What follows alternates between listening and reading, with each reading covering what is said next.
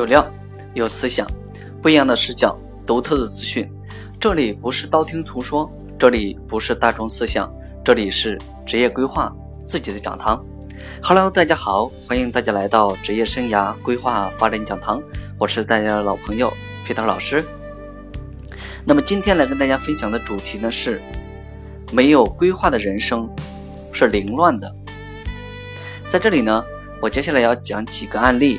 啊，我今天呢，其实遇到了一个，嗯，让我很意外或者是很好奇的一个行业，呃，这样的这样的一件事情，这样的一个人。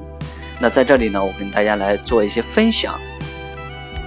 今天呢，遇到的这样的一个案例，他是这样子的，呃，他工作呢有十九年的时间，那么在这十九年的过程当中，他都是在一家上市公司。那么这家是什么上市公司呢？啊，最终这家上市公司它是做化肥的，也就是这家上市公司它有多少人呢？有两万多人啊！它从九几年就已经开始成立了。那么但是呢，倒闭了。那么他在里面做什么的呢？他在里面做的是实验室的管理员。也就是说，在这十九年的过程中呢，他主要做一个化学检验员。也就是说，研究化肥，但是当时呢，他觉得工作很稳定，然后呢，时间又很自由。但是呢，他的更多的一些时间，当他有更多时间的时候呢，他出来又做过很多的兼职，创过业。因为本身他不喜欢，啊，就是他现有的这个工作。但是呢，由于他的爱人是这家企业的高管，那么他就在里面为了维。维护双方的夫妻关系，就在里面一直做着。那么他呢，喜欢做的事情呢，创业啊，做过这个幼儿的托管所，然后还做过这个手绘的编织的啊这种公司，那么做的规模还蛮好的。那么后面呢，为什么不做了呢？啊，由于后面这个工作强度的增加。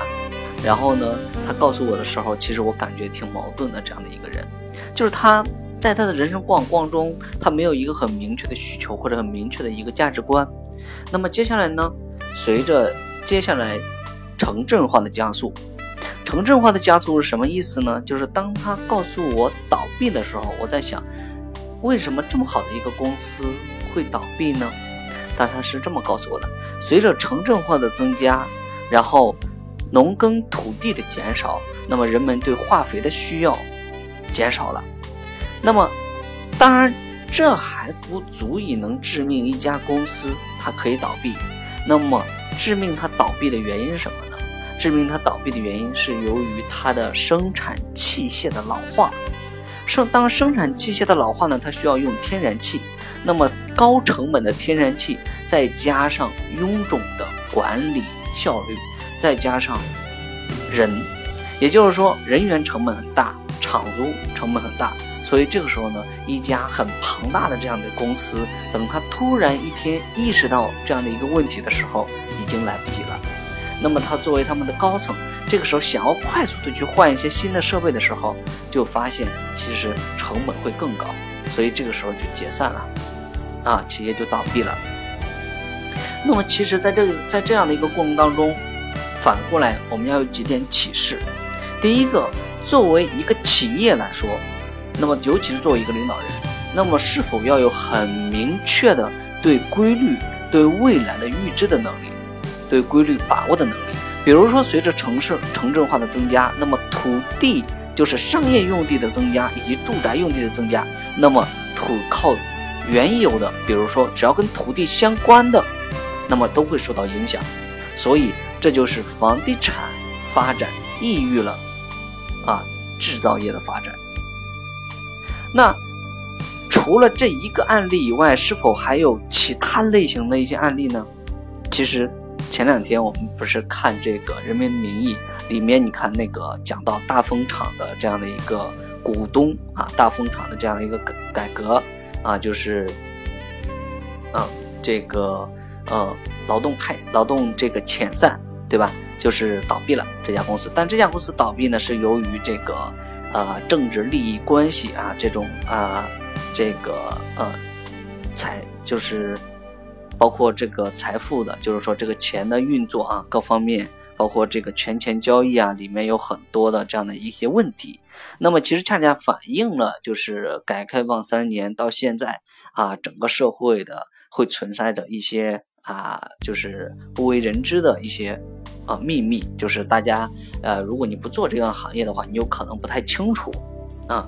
那其实反过来，我想讲的不是这个问题，我想讲的是什么呢？我想讲的是，一个个人在职业里面的发展，其实也是需要有明确的职业规划的，嗯，那么他最终去了哪里了呢？啊，接下来他去了一家学校，那么这家学校是做什么的呢？这家学校呢是高中，啊，包括初中，那么公共学校，那么招什么呢？招了一个实验室管理员，那么在里面他主要是做实验室管理员，但是他不喜欢，啊，那么偶然的一个机会呢，他发现了现在呢这个。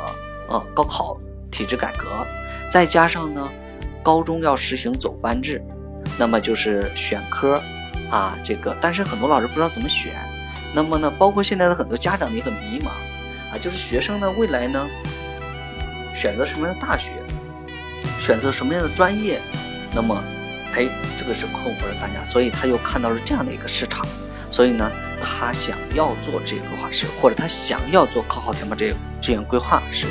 也就是说，他想要来创办一家这样的机构。好，那我们这样子的话，你看他就跟职业规划师结缘了。其实最终他要做的事情是什么呢？他要做的其实也是没有规划的人生是凌乱的。也就是说，他现在呢要重拾职业规划来弥补他现有的职业上的课题，以及用这样的一个价值、这样的商业的价值去满足。别人以及满足他自己的需要，因为他现在已经有孩子，孩子现在上高一。那其实讲过来讲，就是说一个人他职业发展相对来说是很重要的。也就是说，我们基本上从十八岁到六十五岁退休，也就是说你长达四十多年的职业发展周期的过程中，你想要职业发展好坏，你一定要有明确的对规律的把握，对平台、对行业以及对自我的清晰的认知和清晰的定位。今天早上呢，我上班的时候呢，啊，电梯里面就是像加多宝啊，啊，像这个百事可乐呀，就是这些公司，它能做的很好的前提呢，就是有一家公司叫特劳特啊，特劳特定位全球啊，就是说现在做的比较好的。其实你看，企业最终它也需要定位啊。你看之前它是一家化肥公司，那其实随着外界环境的变化，如果说你不及时做出调整的话，那这个时候势必会面临着很大的风险，要么破产，对吧？那其实作为一个个人也是这样子的，也就是说，你今天选择一家组织，选择一家机构，你有没有根据规律，根据现阶段市场发展的最好的一些行业去进入？那么，比如说现在像职业规划行业，就是未来的人他越来越关注自己的发展，加上行业快速变迁，那么有很多催生新的职业出现，那么人与人之间差别在哪里呢？就是意识和认知，啊，我之前有讲过。那么意识和认知的具体的差别在哪里呢？一个是你接受的教育教育的程度，也就是说，现在你看美国讲精英教育，对吧？像很多这个我们现在接触的，就是说啊，希望自己的孩子上更好的名校，就是这个意识不一样。那么另外一个呢，你所接受的信息也不一样。那么就以上海为例。上海其实是其他城市信息更替的可以说是二十一倍。那么，但是呢，随着现在互联网的普及，那么当然信息的差距未来将会越来越少。但是呢，这个在信息检索的这个过程中，你拿到信息，你的这个认知，就是你怎么对这件事情是怎么理解的，那么又是一个维度。那么这个呢，就是人与人之间的差别。也就是说，现在我们要做的是快速提高自己认知、检索信息的能力。也就是信息很多啊，这个是需要接下来在商业价值里面，就是说每个人所需要具备的。另外一个，对行业要有快速的了解，看一下都有什么样的一些机会。因为在行业呢，它比如说从刚开始的进入啊，曙光朝阳啊，如日中天，这个残阳夕阳，对吧？它就像一个太阳一样升起，转一圈落下去。所以这个时候呢，作为一个个体的话，就需要明确的去定位自己。就是你内心真正渴望的是什么？你的价值观、你的需求、你的使命、你的性格类型，具体喜欢什么？只要围绕着这个不变，不管外界的环境再怎么发生变化，你都可以游刃有余的去做一些调整。好，这是这样的一个案例。那么接下来我再讲一个，就是有明确规划人的案例，大家可以听一下，就是做一个对比。啊，呃，我之前接触过，就是现在呢，已经呃，在上海呢，他已经小有名气了，就在整个啊家装设计师领域啊，现在做到了这个设计师总监啊，就是兼带管理。他的人生当初我们在沟通的时候，他的人生就一路是被规划好的。那么当然呢，从他小的时候，家里人就有意识啊，来培养他的艺术、视觉、美的这方面的一些天赋。经常呢会带他去看一些音乐剧啊、时装发布会啊，就是包括一些色彩拼接呀，就是说色彩课程啊，就是那个小的时候就已经去体验了。然后呢，慢慢慢的有这样的一些兴趣的开发，加上他有这方面的一些天赋。那么后面的上学呢，也是学的艺术的学校，然后包括接下来学一些设计的软件呢，然后啊自己。定期呢，就是说会有不同类型的一些作品的出现，因为他已经比他的同龄人要更优秀了。那么接触的人呢，也是相对来说比较高端的，像一些设计师啊，经常浸泡在这样的一个环境和氛围里面。然后其实他今年才二十八岁，啊，就是他的职业其实是发展相对来很快的，就是说在他大学期间呢，就是说去了啊美国留学。然后呢，回国之后呢，找到了一家呃装饰公司啊，就上市的，那么快速啊升迁，就是因为他这种理念、先进的这种设计的理念，以及他这种精湛的啊操作的技术。那么我在这里只是简单的讲一下，就是规划的人生和没有规划的人生它不一样的，就是他在很短的年龄阶段，他已经可以达到很高的一个成就了。那其实就是一个人，你要有很明确的定位。我上一期我有讲过。第一个，为什么有很多人在一生过程中没有有很大的成就？一个是不够专注，啊，就是不够专注，一定要专注的去做某一件事情，就是我们所说的坚持。其实你在一个领域你不坚持，你连机会都没有。因为同样的同等环境下，就像企业与企业之间的，你看，企业与企业之间，当劳动生产力没有提高的前提下，那么。进入这个行业越人越多，那么你的社会平均生产效率其实是降低的，那么成本是增加的，就是你的边际成本是越来越增加的。那么你像传统的工业的，像一些零售啊，就是为什么做品牌类、加盟类的，就是随着房地产厂租啊这些人本的增加，那么像零售为什么不好做？因为就是由于成本太高了。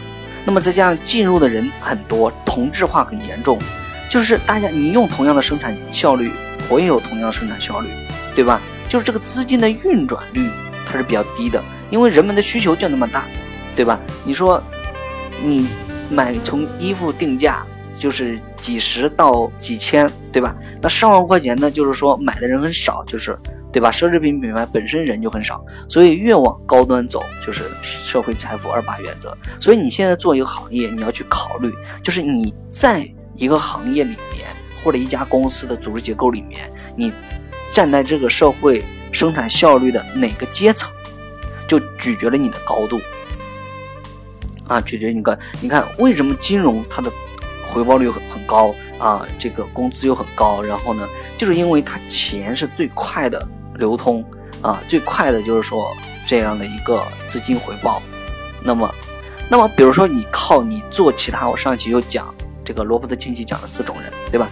你是靠固定的拿固定工资的，那么你的薪资就不会很高，对吧？你是靠专业技术的，好，那这个时候你还可以溢价。就有的人，嗯，他会，嗯，就是会觉得就是说之前啊自己。在做咨询，就比如像有些咨询师在做咨询，刚开始收别人的费用很低，啊，收个两三千，其实有的咨询师就敢收到一万，为什么呢？就是因为你有这样的专业的技术了。你看，企业为什么要搞研发呢？就是要搞研发，就是有新的一些科技出来，那我有新的科技出来，我就可以议价。那当我有议价权的时候，整个市场被我统治着。所以你看，中国在。这个高端设计这个领域或者科技这个领域，为什么没有议价权？因为为什么没有定价权？因为你的科技比较落后。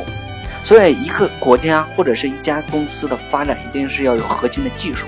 那要么你有核心的产品，那你这个产品怎么来呢？其实也要通过研发来的，对吧？所以呢，同样的是做业务或者同样是做讲师的，它也是不一样的。也就是说，有的讲师有自己的课程，有的讲师讲别人的课程，所以你的议价能力就不行。那比如说，同样是老师，对吧？那你是初中老师跟大学老师的不一样，对吧？你阶级不一样，对吧？你是到名校教，你跟普通学校教，它也不一样。所以这个就是社会平均劳动率以及社会啊生产效率，它所决定了一个人你在什么样的阶阶阶段，然后你的能得到的一些回报。所以很多人现在很痛苦呀，我职业发展不好啊，我什么身心灵不健康啊，对吧？然后我我我单位我不知道喜欢做什么呀，就是因为你大脑里面没有这些知识概念，以及没有这些知识结构，你不知道社会它的运作的规律是什么。其实社会真正的运作规律，我在这里我给你们讲一下是什么？社会真正的运作规律叫做价值交换，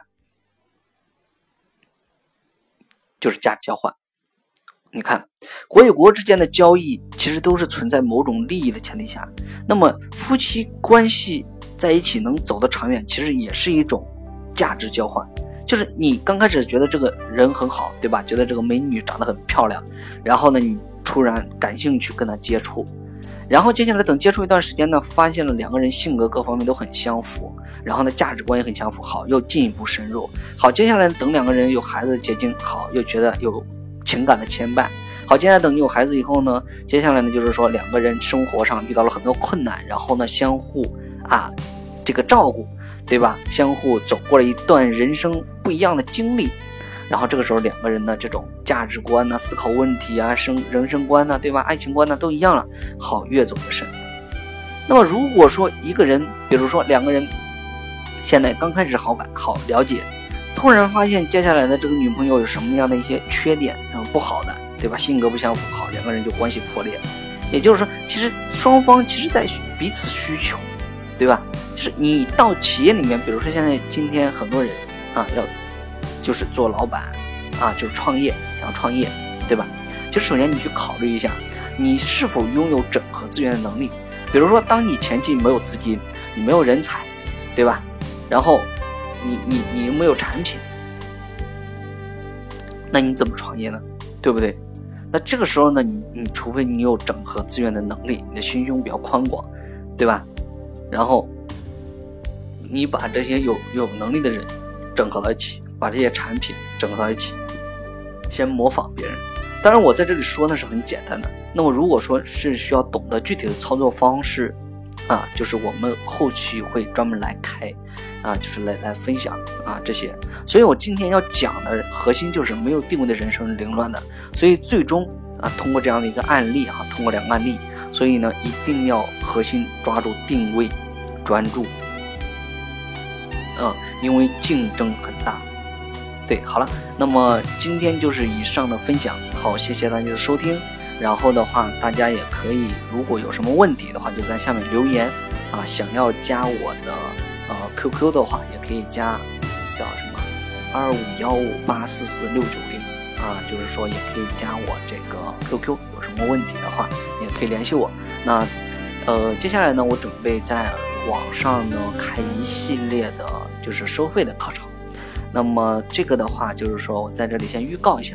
那么这个收费的课程的话，就是接下来我可以啊，从第一个，嗯，从行业、从产业、从组织以及从个人，啊，包括这种呃本质里面的生活上的呃发展的规律以及行业的发展规律，然后来跟大家做一些分享，然后可以让这个时代，在这个时代可以让你。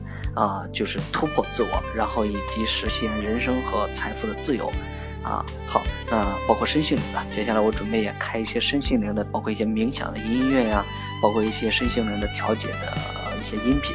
好，那在这里呢，谢谢大家的收听，然后谢谢你们一直以来的支持，好，拜拜。